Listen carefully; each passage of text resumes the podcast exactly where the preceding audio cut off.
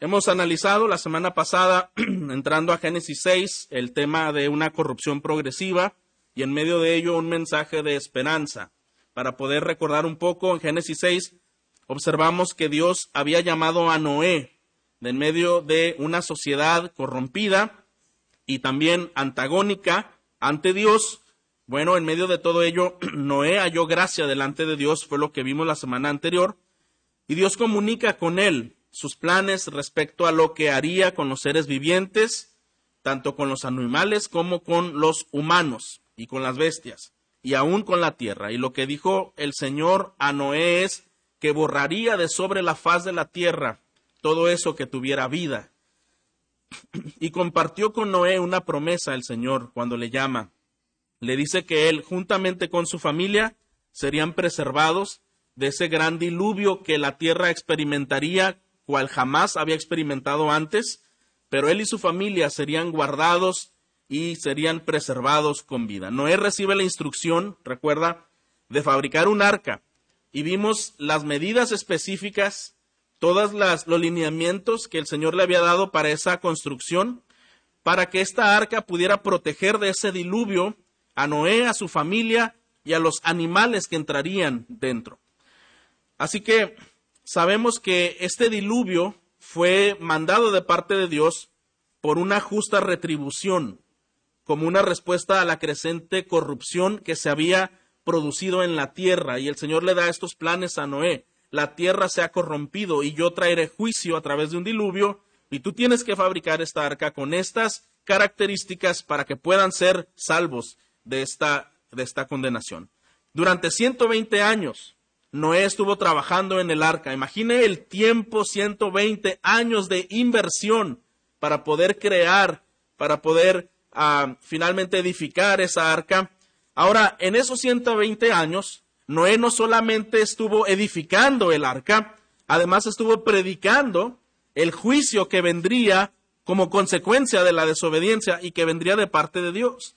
Y Noé esos 120 años tuvo la oportunidad de advertir, a, esa, a esas personas de lo que vendría, pero las personas no se quisieron arrepentir.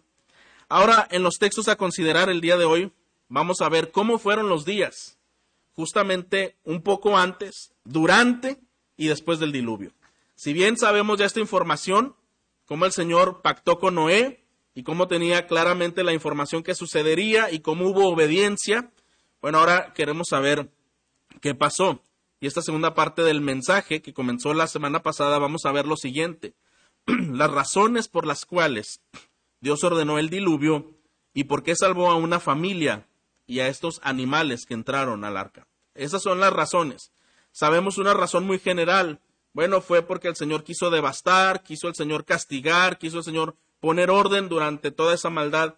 Sí, sin embargo, vamos a ver un poco más a fondo esas explicaciones eh, e implicaciones que tenemos que tomar en cuenta, no solo como historia, hermanos, para saber cómo obró Dios en ese suceso tan increíble, sino que desde luego ese Dios que sigue siendo el mismo ayer, hoy por los siglos, que tiene que decirnos a nosotros en la actualidad, de nuestros días, y específicamente a cada uno de nosotros por nombre hasta el día de hoy.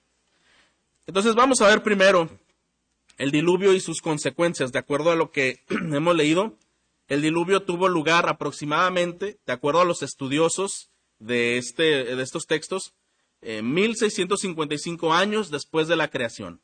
O sea, entre la creación y el diluvio pasaron aproximadamente 1655 años. Es un número importante de tiempo. Según estas fechas han sido extraídas de la Biblia y de manera muy estricta. Ahora, el diluvio fue producido, algo interesante, por la ruptura de fuentes escondidas de la tierra que empujaron mares y ríos por encima de sus márgenes y, la lluvia continuó incesantemente por 40 días y 40 noches. Es decir, lo que vemos aquí es, eh, en estos primeros versículos, el Señor ya llama a Noé y le dice que entre al arca con su familia. Él entra y algo que vimos la semana anterior, hermanos, es que no fue Noé y su familia a escoger qué animal, tú sí, tú no, ¿verdad? Sino que él entra al arca con su familia y los animales comenzaron a llegar eh, solos y entraron al arca de acuerdo a su especie de dos en dos, macho y hembra. Y decíamos que ahí vemos la soberanía y el control de Dios aún por los animales, como atendiendo un llamado para entrar del Creador Supremo del universo. Y entonces ellos entran y una vez que están dentro del arca, vemos a una, un énfasis importante que dice, y, la, y, la, y Jehová cerró la puerta del arca. Qué interesante que no dice, y Noé fue y, cerró el arca con ayuda de su familia. No, no fue Noé el que cerró el arca, fue Dios quien cerró el arca.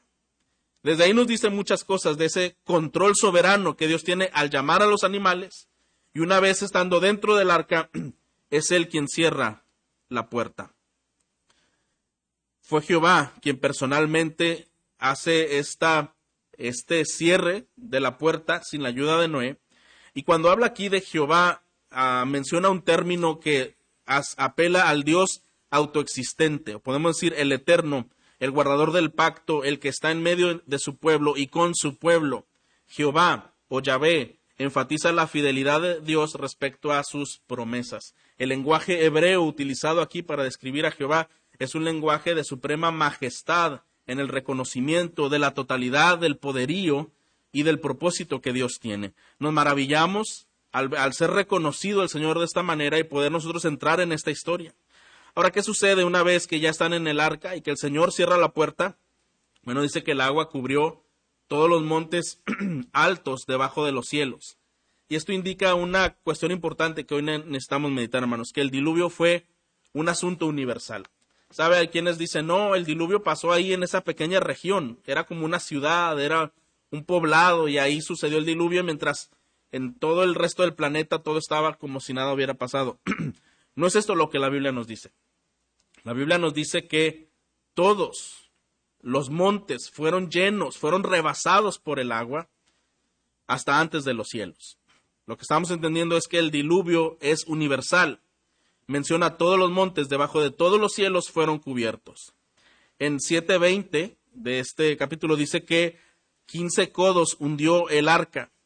¿Qué quiere decir esto? El arca flotó y de la mitad del arca, la mitad quedó como dentro del caldo de agua que había entonces imagínense hasta qué altura había llegado el arca y la mitad de su entorno había sido cubierta con agua, 15 codos de profundidad, la mitad del arca de su altura total. Y dice que el agua prevaleció 150 días. Ahora que hay algo importante, 40 días y 40 noches no cesó de llover, ¿verdad? Un, una tormenta de, tanta agua, pero el arca no solamente y el, y el planeta no solamente fue inundado por esa lluvia que venía del cielo, sino que fuentes de la misma tierra, porque la tierra tiene agua, ¿verdad? También fueron abiertas. El Señor, en su obra y en su poder, dice allí de una manera muy gráfica que es como, como quitó las compuertas del cielo, como que Él es el que las retiene, ¿verdad? Las compuertas, y lo que Él hizo fue abrirlas para que el agua viniera en abundancia, y de lo mismo abrió las compuertas del agua de la tierra para que como una fuente saliera agua. Entonces imagine la inundación de agua superior e inferior sobre el arca. Esto nos habla del poderío de Dios y de su control, como hemos dicho hace un momento. 150 días estuvieron allí, no solo fueron los 40 días, estuvieron días antes de la lluvia, estuvieron durante la lluvia y después de la lluvia, 150 días en total. Eh, prevaleció el agua, pero en el arca estuvieron un año. Imagínese estar un año allí. Eh, bueno, quizá pudiéramos decir, qué difícil es encierro. Eh, quizá yo lo experimenté en la pandemia, podría decir usted, ¿verdad? Pero desde luego que no puede ser comparado estar en una situación aislada y estar en una situación de sumo peligro por toda la inundación que se vivía. Pero además de eso, fue un año completo de ver la protección de Dios. Imagínese un año completo de ser salvo mientras todo lo demás está siendo destruido. Un año de ver las manos de Dios literalmente tomando a los suyos para preservarlos de una condenación tan terrible. El Dios soberano establecería posteriormente del diluvio y del cese del agua un nuevo comienzo con Noé y su pequeña familia. Él tendría planes para después de ese acontecimiento. Dios continuaría con su plan original de manifestar su gloria dentro de la historia y en medio de los hombres. Eso no iba a terminar. Ahora, la culminación de ese plan tendría un cumplimiento escatológico en el reino del Mesías. Usted y yo hemos visto que desde Génesis nos habla de dos simientes, la simiente de la mujer y la simiente de la serpiente. Bueno, todo lo que fue destruido tenía que ver con la simiente de la serpiente de alguna manera. Es decir, prevaleció la simiente de Dios, la simiente de donde vendría el Mesías.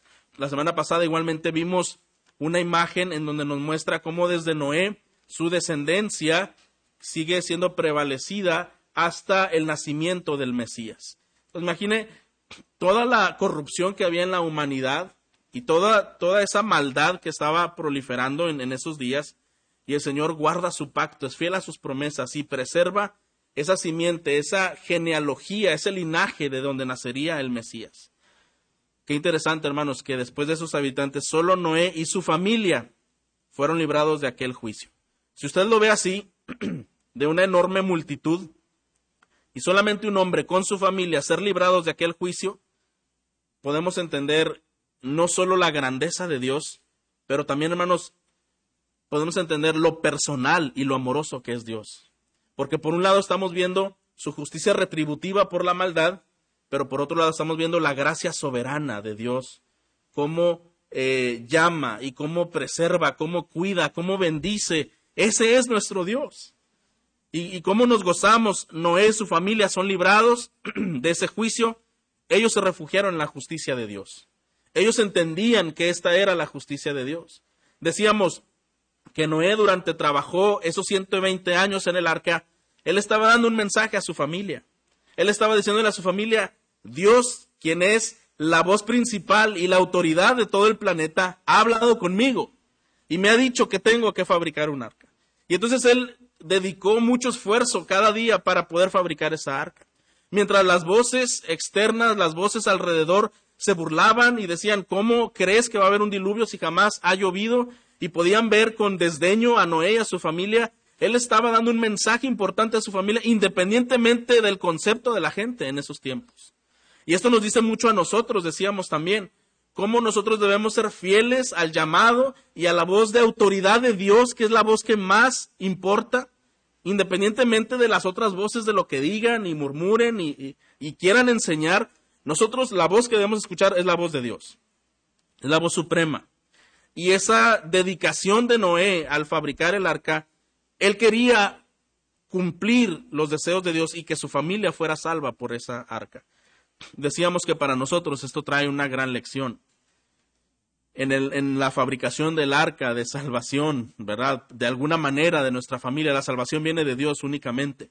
Pero hablamos de seguir la instrucción, siendo instrumentos para que el Señor obre a través de nosotros y de nuestras familias. este tipo de arca, pudiéramos decirlo de alguna manera, nosotros entendemos que es como pensar en el Señor Jesucristo, que solamente en Él hay salvación. Las personas no podían ser salvas en ese momento de ninguna otra forma.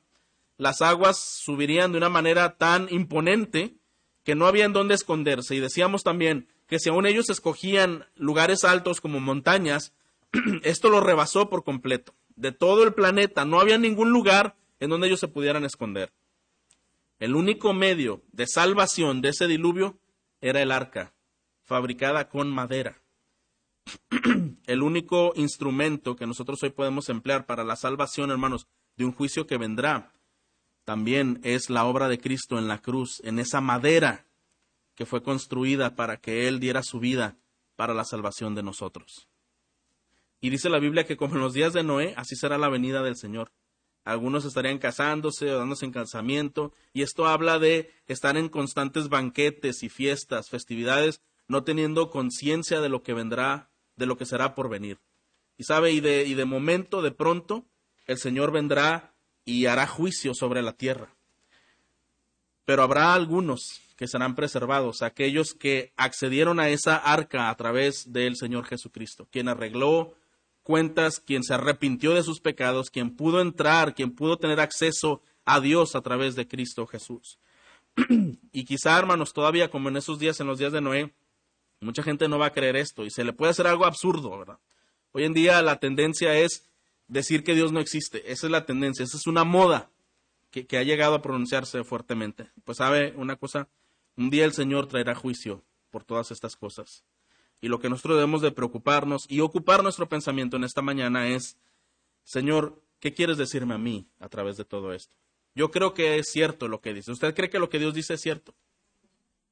Y no podemos quedarnos inmóviles ante esta realidad, hermano. Quizá debemos de aprender como Noé a tener esa diligencia, de trabajar y de pensar en que es el único medio de salvación. Ahora también entendamos una cosa, al final quien entrará, entrará y el que no entrará se quedará fuera, porque la salvación no depende de usted ni depende de mí. Nosotros solamente podemos ser pregoneros de justicia, como lo fue Noé, pero la salvación la da el Señor. Viene de Él. Y como iglesia hemos orado por personas rogando al Señor tenga misericordia y pueda presentar el Evangelio, ese plan de salvación. Al final del diluvio, hermanos, ocurre también un nuevo orden en la tierra. De acuerdo a lo que vemos aquí es, eh, comienza este, este diluvio y entonces ah, una vez que cesó, Noé comenzó a tener algunas acciones eh, que, que vemos, pero me llama la atención que en el capítulo 8 dice que se acordó Dios de Noé. A veces nosotros podemos pensar, entonces a Dios se le había olvidado Noé, todo esto había pasado y como que por un momento se desatendió de Noé. No, no, no, no es la misma palabra que usaríamos nosotros en español como algo que a mi mente vino que no había recordado. No, hermano, ese, se acordó, eh, quiere decir, ¿verdad?, eh, que Dios intensificó su pacto que había hecho con Noé. Que Dios había guardado ese pacto y entonces dirige la atención nuevamente ahí. El hecho de acordarse era una manifestación del mismo Dios, un control eficaz de la fuerza de los furiosos elementos. Hermanos, aún vamos a, pensar en eso, porque a veces nos podemos preocupar tanto. ¿Qué materiales habrán puesto en el arca para que no se hundiera? Sí, el Señor en su sabiduría dio sabiduría a Noé para que hiciera todo lo necesario e implementara los medios adecuados. Pero usted y yo sabemos, hermanos, que si Dios hubiera querido esa arca se hubiera hundido igualmente. Es la preservación de Dios por los suyos. Dios hizo soplar un viento sobre la tierra para que las aguas se hundiesen y cerró la puerta del abismo y las compuertas del cielo para que la lluvia fuera contenido. Igualmente como Él abrió esas fuentes, esas compuertas, con un viento fuerte, el Señor cerró igualmente todo y entonces la lluvia cesó, el agua cesó. Eh, dice en Hebreos 11:7 que por la fe, cuando Noé fue advertido por Dios de las cosas que aún no se veían, él actuó en obediencia. Una poderosa revelación de la gracia y del juicio de Dios y una gran lección que permanece por los tiempos y las edades. Ese Dios que ordenó que se abrieran las compuertas es el mismo Dios que ordenó que las compuertas se cerraran. Control absoluto de todas las cosas y de todo evento. A veces como seres humanos podemos llegar a pensar, eh, bueno, esto que está sucediendo, no sé si viene de parte de Dios. ¿Dónde estaría Dios en una situación tan difícil eh, que pudo haber sido controlada? Hermanos, a Dios no se le escapa nada. Aún la, caída de la hoja de un árbol está en, en perfecto control en su mano soberana, ¿verdad? Desde luego todo tiene un propósito dentro de sus planes. Cuando el arca reposó, dice que fue sobre los montes de Ararat. Y ahí en esa geografía eh, se dice que, bueno, donde se encuentra es específicamente uno de los lugares más altos en donde el arca pudo haber permanecido con perfecta estabilidad. Es lo que hoy en día sería Turquía, en donde el arca reposó. La familia de Noé había sido librada de los embates del diluvio y el mundo fue condenado por la fe de este patriarca. ¿Qué podemos también entender, hermanos, en ese abatimiento de aguas durante un año? Dijimos, fue un año de gracia del Señor, eh, verles a ellos. Fue un año eh, también ah, muy diferente a lo que habían vivido, pero tengamos en cuenta algo, hermanos. Fue un año de muchas pruebas para Noé y su familia. No solo por estar guardados, hermanos. Ellos, eh, imagine escuchar la amenaza, la amenaza de las lluvias y el agua que agitaba constantemente, el ruido de las personas pereciendo. Fue un año de muchas pruebas. Tener a la muerte cerca tener el peligro inminente, tener todos estos factores rodeando y amenazando la eh, integridad de las personas, fue un año de prueba. Pero algo que vemos también, si no era un hombre de fe, juntamente con su familia, fue un hombre y una familia que supieron esperar. supieron esperar en la tormenta. Eso habla de carácter cristiano. Cuando el cristiano es envuelto en los embates, de las circunstancias, de las pruebas, hermano, ¿qué nosotros tenemos que hacer? Recordar que estamos seguros en las manos de nuestro sustentador. Y solamente confiar y permanecer con fe. Ellos estuvieron allí esperando y permaneciendo con, con fe. Hace poco, cuando la pandemia comenzó, escuchamos a algunas personas incluso componer, ¿verdad?, poesía y, citar la Biblia de esta manera tan descriptiva que nos hablaba que al final, aunque todo se pudiera derrumbar en un tremendo caos, el Señor seguía siendo Dios inamovible, intocable, inmutable, y sigue reinando por los cielos y por los siglos de los siglos. ¿Es esto maravilloso, hermanos? Habrá un futuro, hermanos, donde habrá un juicio peor que el diluvio que los días de Noé. La humanidad irá de mal en peor. Nosotros vimos la semana anterior también cómo era esa condición y decíamos que había influencia satánica. ¿Recuerda que vimos esto? Había una influencia demoníaca en los días de Noé y era, dice en Génesis 6, que el pensamiento del hombre era de continuo hacer el mal. Alguien que siempre maquinaba hacer el mal, así era en ese, en ese tiempo. Bueno, cuando habla de los días en que vendrá el Señor Jesucristo, dice que esto será todavía de mal en peor. Y de todos modos, la presencia del arca en los montes de Ararat era un testigo solemne de la severidad del juicio de Dios. Ahí ver el arca permanecer después de muchos años, porque el arca permaneció muchos años ahí, era un recordatorio de la severidad del juicio de Dios. Hace unos años comenzaron a, unas décadas, comenzaron a surgir algunas enfermedades de transmisión sexual únicas que no se, no se conocían. Y muchas y antes de esto el hombre vivía como si no hubiera mañana, ¿verdad?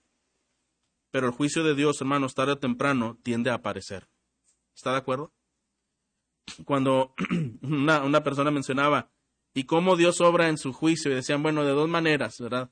Poco a poco y de repente poco a poco porque da, da tiempo, da oportunidad, da tiempo, da oportunidad, hay llamado, hay predicación, hay invitación, hay reflexión, y el hombre puede seguir en su plan todo el tiempo que quiera, pero de repente vendrá el juicio. Así vendrá el Señor también. Y así son todas las cosas en la vida, hermanos, que suceden en un hombre que no rectifica un mal vivir. La pregunta importante para nosotros esta mañana sería, cómo estamos atendiendo a esa voz, ese llamado constante que hasta el día de hoy no ha dejado de pronunciarse. Hasta el día de hoy las puertas del arca están abiertas, pero hay la advertencia de un eh, inminente juicio que vendrá y azotará a la humanidad, no a una muerte física solamente, hermanos, sino a una muerte eterna. Porque la Biblia nos dice, ¿verdad?, que eh, solamente esta vida transitará por unos años y después de esto hay una eternidad, pero una eternidad gloriosa con Dios, una eternidad de castigo y de juicio ah, sin Dios, de tortura. Cuando pensamos en, en esa arca allí posando en los montes de Ararat, siendo testigo de esa severidad de juicio, hermanos, quizá nosotros tenemos que reflexionar sobre la historia o aún quizá en nuestras vidas. ¿Cuántas veces Dios deja marcas en nuestra vida para recordarnos que Él es un Dios santo? ¿Está de acuerdo, hermano? Y a veces, hermanos, quisiéramos pensar, pero ¿por qué el Señor tuvo que haber sido así, tan estricto, tan extremo en esa decisión? Recuerda usted, fue la justicia retributiva. Tanto era la maldad, tanto fue el castigo, tanto fue el juicio. Fue así la respuesta. Recuerde usted que estamos en una batalla constante entre el bien y el mal y decíamos, eh, la serpiente, voy a matar a Abel para que ya se termine ese linaje y no venga un Mesías prometido y ganar y dominar y pervertir. Y viene sed. Y entonces la serpiente, bueno, ahora mandaré ángeles caídos y que perviertan a la humanidad, que es lo que pasó. Y entonces el Señor hace un diluvio, ¿verdad? Y ahora estamos aquí. ¿Qué va a pasar ahora después del diluvio? Es una batalla campal donde va subiendo de intensidad. Y es una batalla, hermanos, que no ha terminado del todo, en la que usted y yo estamos allí también en medio de esa batalla. La preservación de Noé y su familia es una maravillosa explicación de la riqueza de la gracia de Dios. Dice la Biblia, ¿verdad? El Nuevo Testamento, en Efesios, que es la, la riqueza, las riquezas de su gracia. Por eso hemos sido salvados. por las riquezas de su gracia. No fue Noé, decíamos que Noé obedeció y Noé tuvo fe, pero ¿quién produjo esa fe y quién produjo esa obediencia? También la produjo Dios. Dios produce a nosotros el querer como el hacer por su buena voluntad. Y mencionábamos, podríamos decirle nosotros al Señor en oración, Señor, dame esa capacidad que le diste a Noé, que le diste a otros hombres, de responder sí a tu llamado. Porque si tú me das la capacidad, yo diré sí. Si tú no me das la capacidad, diré no a tu llamado. Hermano, qué importante es entender que todo comienza con Dios y todo termina con Dios. Y todo el asunto en la vida tiene que ver con Dios. Lo más importante y lo único realmente que importa es Dios. Si lo vemos a la luz de la Escritura y a la luz de todo esto que estamos analizando. La salvación de Noé y su familia, hermanos, también es una clara ilustración de la salvación de los creyentes. En medio de un mundo turbulento, descendiendo a un juicio, Dios tendrá misericordia de quien ha de tener misericordia, de quien habrá arreglado cuentas y pudo haber entrado a esa arca en obediencia a ese llamado. ¿Qué ocurrió en el primer acto después que salió Noé? De acuerdo a lo que vimos aquí, dice que él sale con su familia y sale con los animales y lo primero que hace es que él expresa su gratitud. Dice que él fue y edificó un altar a Jehová en el 8.20, si quiere vamos ahí.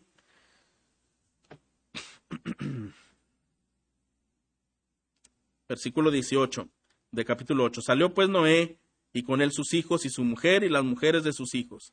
También salieron del arca todas las bestias, todos los reptiles, todas las aves y todo lo que se mueve sobre la tierra, cada uno según su especie. Entonces Noé edificó un altar al Señor y tomó de todo animal limpio y de toda ave limpia y ofreció holocaustos en el altar. Entonces lo primero que Noé hace es eh, ofrecer un altar. Eh, algo interesante que vemos aquí es eh, esta acción de, Noé. Noé, hermanos, una vez que sale, es interesante ver que el Señor le da una nueva comisión a, a, Noé y le dice qué es lo que él tendría que hacer. Quiero llamar su atención también en un aspecto importante que ocurrió un poco antes de que ellos salieran, y es como Noé envió primero un ave de rapiña, ¿verdad? Un cuervo, para que pudiera eh, inspeccionar cómo estaba el ambiente, si las aguas ya habían descendido. Y recuerda usted también, eh, el cuervo, este ave de rapiña, podía alimentarse de cualquier cosa que pudiera encontrarse en su camino. Este uso de diferentes aves que Noé empleó señala la capacidad que él tenía sobre la situación que enfrentaba y cómo conocía a los animales, cómo Dios le había dado esa sabiduría. La paloma, por otro lado, prefería los valles altos, valles, eh, montañas. Cuando la paloma regresaba, bueno, Noé entendía que aún estaban inundados. Siete días después que vuelve a enviar la paloma y regresa con una hoja de olivo en, en el pico, dice que, bueno, él ya entendía que las aguas estaban disminuyendo. Y la última vez cuando no regresó, Noé entendió que el agua había cesado lo suficiente para poder salir. Y una vez que sale, lo primero que hace es ofrecer un altar a Jehová en gratitud. Muchas veces, hermanos, la gratitud es una virtud que no implementamos mucho en, en nuestro día a día. Realmente, hermanos, cada día el Señor nos salva del peligro, de la muerte. Cada día el Señor es fiel, cada día el Señor obra de gran manera. Este levantamiento del altar menciona cómo había una piedad o una devoción en Noé y en su familia y de ahí esa familia que el Señor había preservado, entonces habría una nueva comisión. Vamos a ver Génesis 8, ahora vamos a ver versículos 15 al 19. Dice allí, entonces dijo Dios a Noé, sal del arca, tú y contigo, tu mujer, tus hijos, las mujeres de tus hijos. Saca contigo todo ser viviente de toda carne que está contigo, aves, ganados y todo reptil que se arrastra sobre la tierra para que se produzcan en abundancia sobre la tierra y sean fecundos y se multipliquen sobre la tierra. Salió pues Noé con él, sus hijos, su mujer, las mujeres de sus hijos. También salieron del arca todas las bestias, reptiles, aves, todo lo que se mueve en la tierra, cada uno según su especie. ¿Qué es lo que el Señor estaba dando como una nueva comisión a Noé? Bueno, estaba diciendo ahora ustedes, si usted se fija, Noé, ahora tú estás reemplazando a Adán. Estamos volviendo a empezar. ahora tú tendrás la administración de estas especies que fueron preservadas y ahora, Noé, tú tendrás la administración de reproducirte con tu familia y de gobernar y de hacerlo bajo una nueva comisión. El próximo juicio de Dios tendrá lugar, hermanos, hasta la consumación de los tiempos. Dice en Apocalipsis también que el mundo presente será totalmente destruido y Dios hará cielo nuevo y tierra nueva en los cuales morará la justicia de Dios. Habrá un momento en el que cuando toda esta tierra corruptible se desvanezca, ya no por agua, ¿se acuerda que fue una promesa que el Señor hizo? Ahora será consumida por fuego. Y cuando todo esto sea exterminado, habrá nuevo cielo, nueva tierra, y también habrá un hombre administrando cada uno de estos, este será el Señor Jesucristo. Aquel que continúa, que fue prevalecido por el tiempo en las genealogías desde Génesis 2.15, cuando vimos ese altercado y esa condenación que Jehová dio a la serpiente, le dijo, bueno, tú la herirás en el talón, ¿verdad? Tú la herirás de alguna manera, pero ella te aplastará la cabeza. Y lo que estamos viendo aquí, hermanos, a través de la respuesta de este diluvio es, el Señor nuevamente volvió a quitar esa maldad que se había incrementado y nuevamente preservándose esa simiente. Entonces, vamos a entender tres puntos a modo de conclusión de estos capítulos que acabamos de leer. Número uno, esto es a manera de conclusión. El juicio realizó la separación del justo y el malvado el juicio realizó la separación del justo y el malvado. Recuerde usted que hay dos genealogías, dos simientes, y todo el tiempo hubo un momento en que se mezclaron. Cuando los hijos de, de Dios vieron a las hijas de los hombres, hubo una mezcla allí, pero el diluvio o el juicio siempre va a separar al justo del malvado. Dice la Biblia que la cizaña y el trigo crecen juntos, ¿está de acuerdo? Y se parecen mucho y no se pueden distinguir. Y cuando le dijeron al Señor, Señor, ¿quieres que cortemos la cizaña para que ya no esté contaminando todo lo demás, para que no contamine el trigo? Y el Señor dijo, no, déjalo. No sea que vayas a cortar a alguien que no es. Se parecen tanto, pero al momento que pasen por el fuego, se va a distinguir de qué material es cada uno. A distinguir la esencia que cada uno posee. Igualmente dice de las obras que hacemos, que cuando sean probadas por fuego, Ahí va a identificar de qué material fueron nuestras obras, si fue de heno, hojarasca, madera, o fueron de acero y de oro puro. Hermano, los juicios de Dios, los juicios que Él hace y el juicio que será pronunciado al final de los tiempos, va a separar el que es y el que no es. ¿Está de acuerdo? El juicio realizó esa separación del justo del malvado y solamente preservó a una pequeña cantidad de personas. Yo creo que algún momento nos hemos preguntado y sería importante preguntarnos de qué lado estoy yo. Si el juicio del Señor viniera hoy, hoy sería el día en que Él viniera y condenara al mundo, ¿hacia qué lado estaría yo? ¿De qué simiente, de qué linaje, hacia qué lado sería separado? Dice también en, en Mateo que el Señor separará a las ovejas de qué? De las cabras, ¿verdad? Parecen ser dos animalitos que conviven y aunque tienen sus características, la oveja tiende a ser más obediente y dócil, la cabra es pues un poquito insistente y necia, ¿verdad? Pero a veces uno puede decir, bueno, puede ser que sea una ovejita así, un poquito media inquieta, pero al final del tiempo el Señor va a separar quién es oveja y quién es cabra. Y hermanos, y son palabras duras, son palabras duras, pero qué importante que estas palabras duras sean pronunciadas hoy, sean tomadas en cuenta hoy. ¿Está de acuerdo? porque el Señor vendrá por sus ovejas. Dices, mis ovejas oyen mi voz, reconocen la voz del pastor. Una característica de una verdadera oveja es que es sensible a la voz del pastor, del Señor, ¿verdad? Es obediente, es, es atenta a esa voz. Una persona que no es oveja no quiere escuchar, no quiere saber, no le interesa sencillamente por una razón, no es oveja, no es oveja. Número dos, un segundo punto, un segundo principio, a manera de conclusión, es el juicio divino implica infligir castigo a los impenitentes y rebeldes. El juicio divino implica infligir castigo a los impenitentes y rebeldes. Es quisiéramos que el juicio solamente fuera como una división y ya. No, hermanos, algo que es muy triste es que en el juicio divino implica un castigo que va a ser infligido. Hay dolor, hay desgaste, hay deterioro y hay muerte. Ese es el juicio divino. el juicio divino traerá muerte, no solo muerte física, pero también traerá una muerte espiritual. Y a propósito de esto, hermano, cuando una persona vive sin tener en cuenta a Dios, ya vive como un muerto. Está sujeto a las pasiones del momento de la tierra. Y una persona se puede autoproclamar, yo soy muy libre porque no estoy sujeto a ninguna ideología, ni religión, ni nada, pero realmente te has puesto a pensar que esas personas no pueden salir de sus placeres, no pueden dejar de hacer lo que hacen, están esclavos a sus propios ídolos. ¿Quién es realmente el siervo y quién es realmente el libre? ¿Quién es realmente el esclavo? La persona que se autoproclama libre y vive en un sinsabor de infidelidad y de fracaso de su vida y ante Dios.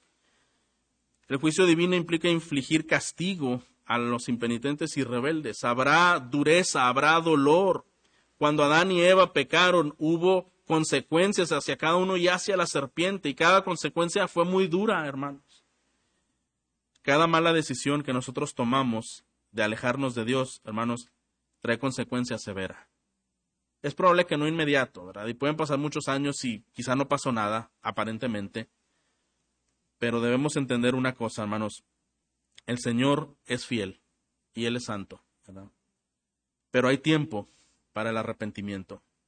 Hay tiempo para reconsiderar la posición en la que estamos y nuestra condición. Finalmente, número tres, el juicio divino está diseñado para preservación de los creyentes. Más allá de esto, hermanos, el juicio divino está diseñado para preservación de los creyentes, más allá de todo lo que hemos dicho. Porque si solo yo cerrara sin ese último punto, pudiéramos llegar a pensar, entonces Dios al momento de ejercer juicio lo hace porque quiere castigar. El Señor será que se complace en castigar. No, hermano, algo que decía ahí que la fe de Noé castigó al mundo. Lo que estamos diciendo es que el juicio es diseñado para preservar, más que para castigar, es diseñado para preservar. Si no hubiese habido un diluvio, no hubiese existido la preservación de un hombre con su familia. Si no existiese, hermanos, la condenación que será al final de los tiempos, no podría existir una vida eterna y el grupo de fieles cantando y alabando al Señor en un mundo incorruptible donde no habrá ni hambre, ni calor, ni sed, ni deterioro, ni corrupción en el, en el cuerpo, ni enfermedad, ni muerte pero es necesario que antes de la gloria, el sufrimiento, el dolor y el juicio. Pero algo que es importante, hermanos, es que a pesar del juicio y del dolor, nosotros podemos ser preservados en el arca. Nosotros podemos estar ahí siendo abatidos, ¿verdad?, por los embates del agua sin tocarnos, sin mojarnos. Podemos ser testigos de una inundación y de un exterminio sin ser exterminados y sin ser ahogados podemos ser testigos solamente al ver que el Señor es fiel con nosotros y que sus promesas permanecen para siempre. Cada uno de nosotros, hermanos, vive en esta sociedad que indudablemente niega a Dios, que inevitablemente las cosas irán de mal en peor. Pero una cosa es vivir siendo activo a esos ideales y otra cosa es vivir siendo testigo de lo que Dios hará y siendo preservados por su gracia, estando protegidos de esa arca espiritual que es la presencia de Jesucristo en nosotros. Hermano, los días son complicados, ¿verdad? Creo que somos conscientes de esto. Y nadie podemos decir eh, que, en tanto tiempo, ni pudiéramos tampoco meter una fobia hacia este tipo de cosas. Pero lo que es cierto, hermano, es solamente tome en cuenta algo. Dios es veraz. Todo lo que Dios dice es verdad. Y sus propósitos se cumplirán. Pero también tomemos en cuenta algo importante, hermanos. Dios preserva. Y Dios hará su obra al final de los tiempos para gloria de su nombre. Porque al final todo, como dijimos hace un momento, todo tiene que ver con Dios. Desde principio hasta el fin tiene que ver con Dios. Y si hoy usted y yo estamos aquí, podemos entonces entender, ¿verdad? Que su misericordia y su gracia todavía preservándonos hasta el día de hoy. Lo importante sería es eh, cómo puedo ser diferente saliendo yo de aquí, de este lugar. ¿Qué específicamente el Señor querrá animarme a hacer? Bien, pues si los días son en aumento hacia el mal, lo que nosotros podemos es aferrarnos en la presencia y en la búsqueda de Dios y del bien. Ese es un principio que hoy debemos decidir. Mientras todo va hacia el mal, yo puedo inclinarme hacia el bien. Y si de alguna manera las personas cada vez niegan a Dios, yo puedo ser un pregonero de justicia, empezando desde mi casa, trabajando en el arca de mi familia. Y si hay otra cosa que yo puedo también decidir esta mañana, desde luego, es eh, confiar plenamente en la preservación del Señor. Cada tiempo de prueba, como estuvo Noé con su familia, y de embates, y de lluvia, y de tormentas, no dejaron de confiar en el Señor. Hoy nosotros podemos pensar lo mismo, que aunque las cosas se sigan viendo con una intensidad tan degradante, nosotros tenemos que resistir en la gracia del Señor y ser fieles a su llamado. Podemos ver como principio también es que cada vez debemos de ofrecer altares de gratitud al Señor y rogar que su voluntad sea hecha todo el tiempo. Gracias a Dios por esa simiente que fue preservada en Noé y su familia y después cómo el Señor continuó preservando hasta el Señor Jesucristo. Él es un Dios no solo que es creador, pero que además es sustentador. No solo su creación en, en, cuanto a las cosas del mundo, también en la creación de, de los seres, cada uno de nosotros. Dios no solo ha sido el creador, hermano, sino también es quien nos sustenta. ¿Por qué no pedimos esta mañana que el Señor sustente nuestras vidas, preserve nuestras vidas de todo este mal que puede venir y que vendrá en consecuencia como juicio. ¿Y por qué no pedimos al Señor que nos dé un deseo por obedecerlo y agradarlo